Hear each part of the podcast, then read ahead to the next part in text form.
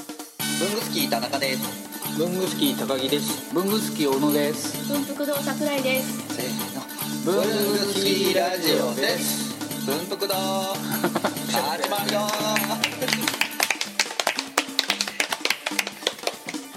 前回からの続きですこれで何商品目ぐらいですかもうえっと何商品だっけな。初めから言いましょう半分鉛筆が最初です。半分鉛筆あれは1周年記念に作ったんですね。半分鉛筆半分鉛筆でしょ。それからノートみたいなメモ帳、ノートリングのリング便箋、えっと大人のら落書き帳、うーんと A4 クリアファイルホルダー、メモパチうん初代メモっぱち、えっとそれからリーガルパッボ、うんそれから。リーガルパ リーガルパブはもうすぐなくなっちゃったんですけど、とえっ、と過保護袋うんああそうだ B6A4 それから新生メモっぱち緑と赤、それから1日100文字したためもと,、えっ、とこちらのあなたの小道具箱ですかね11個あそんなにあります11あ個ー独自商品いをやいや11個い目やー本当もう結構えでまあなくなってるのもありますけどねその中で、うん、材料がなくなって、なくなったのもありまメモす初代メモパチ初代とメモリーガルパッボはももううなあいれでですしたもんねないですあとそのノートみたいなメモ帳っていうのももうないです、んあ競馬新聞の紙で作ったレポート用紙もありました、 12 12あーあれそうであすれねはあのガマ口のやつああガマ口はねあの一応入ってないんですよれは同レベルじゃないんだうんそうですねこう出回る感じではないんですねあうん12個ってもしかしてベアハウスさんより多いんじゃないねねうんえどうしましょ12種類ですからうねうんす種類ですねうんごいねそれもそのうち1234561それ何年で0個ぐらいまでは手作りだったわけです よねうん手作りえっとあのリング便箋とううんんと大人の落書き帳は手作りですうんうんガチャンやってましたねあれでねやってましたから、うんすごいなまあ組み合わせなんですよねその祭壇まではやってもらってそうであすと組み立てるとかあねあそうかそうかそせうかーいろいろなのんで断すね裁はねやってますやっていただいてますからね、そもそも文房具屋さんだったのになんで1周年記念でまず半分鉛筆作ろうってものを作って売ろうとも商品作ろうと思ってあのオープンしてからそんなにお客様いらっしゃらなかったんですけど、本当数少ないお客様がこう話す声がやっぱ聞こえるわけですよ、ちょっと耳そばうんすばだって、そうすると「私鉛筆持たなくなったのよね」って言って買わない、んでなぜかというとペンケースに鉛筆が入らないからあ鉛筆なんか使わないわねなんていう声を聞いてそっかペンケースに入らないんだったらペンケースに入る鉛筆作っちゃえと思って、半分にしたんですね、うんえっと、ツイッターで小ロットで鉛筆を作ってくれる方あのあ工場を聞いたんですよ、はいはいはいそしたらある方があの町屋にある鉛筆工場に聞いてみたらどうですか、よくテレビにも出てますよって言って、うんそれで電話をして、で行きまして、でそしたら、えー当時おじいちゃん社長さんがいて、うん鉛筆界のもう本当ん重鎮の方だったんですよ、うん後で聞いたら。でその方がもう私の話を聞いてくださったらうん「いいよ500本でもいいから作るよ」ってうんその時はもう500本でも多い方だから「いやありがとうございます」だったんですけど後で聞いたら500本なんて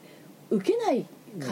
あ最小1万本だって聞いたんですよ、まあ、5000本とか1万本とか新しいの作るとしたらね500本なんて考えられないで,、でそこに、まあ、息子さん私よりも2つぐらい上の息子さんがやっぱり手伝ってたんですけど、なんか後から聞いたら親父あの時工場終わってから色があのミスプリントになったやつを引っ張り出してきて、それをなんかアルコールで1回洗って、周りのインクを抜いて、はいまた洗って半分鉛筆作ってたよって言ってたんですよ。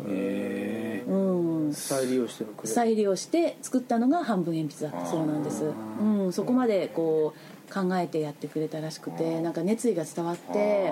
嬉しい話ですねそうですね仕事外でやってたんですよねそこの親父さんが、うんだから最初の初回の半分鉛筆はもうすごく思い入れがありますあね、うん、お店に来た人がこう鉛筆使わなくなったのが持ち歩かなくなったっていうのがきっかきっけかけででじゃあ自分で作ろうと思ったはいそれで作ったんですで出したんですけど、まあ、そんな売れなかったんですよねうん、でそうこうしてるうちにあのある方から私がなんか古い文具を探してるって聞いて、あるメーカーさんがなんかデッドストックのものがあるらしいよって聞いてでそこでつないでいただいて古い便箋があるんですけどって言われたのが、あのリング便箋やうん大人の落書き帳のものベースだったんですね、それがきっかけでオリジナル文具拍車がかかったのかもしれませんねななんかねないからないって言われてじゃあ作って売ろうっていうそこの踏み越え方がすごい、うん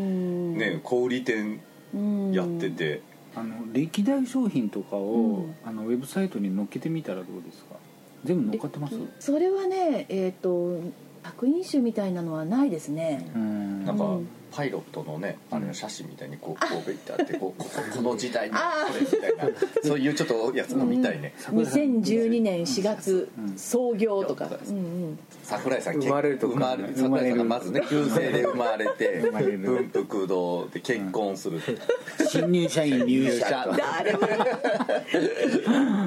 どうでもいい話また だでただその今ねこう十何個とかって言ってたのが、あのこれからどんどんおそらく桜井さんのことが作り続けるじゃないですか、で桜井さんどんどんこう、まあ、お年を召していくわけですよねそうですねうんうそうんするとやっぱどっかに記録として残ってた方がありいいがんじたゃいなでいですすかねねそうですねうんそういうなんかその時こういう思いで作ったっていうのを今のうちに書いとかないと忘れちゃいますよねそう忘れちゃいますよね忘れますよね、うん確かに私あのワードプレスを始めていあるんでブログすねはいあれにカテゴリー作ってうんねあそ載うですねせるといいかもしれないですうんね制作費は、うんうんうん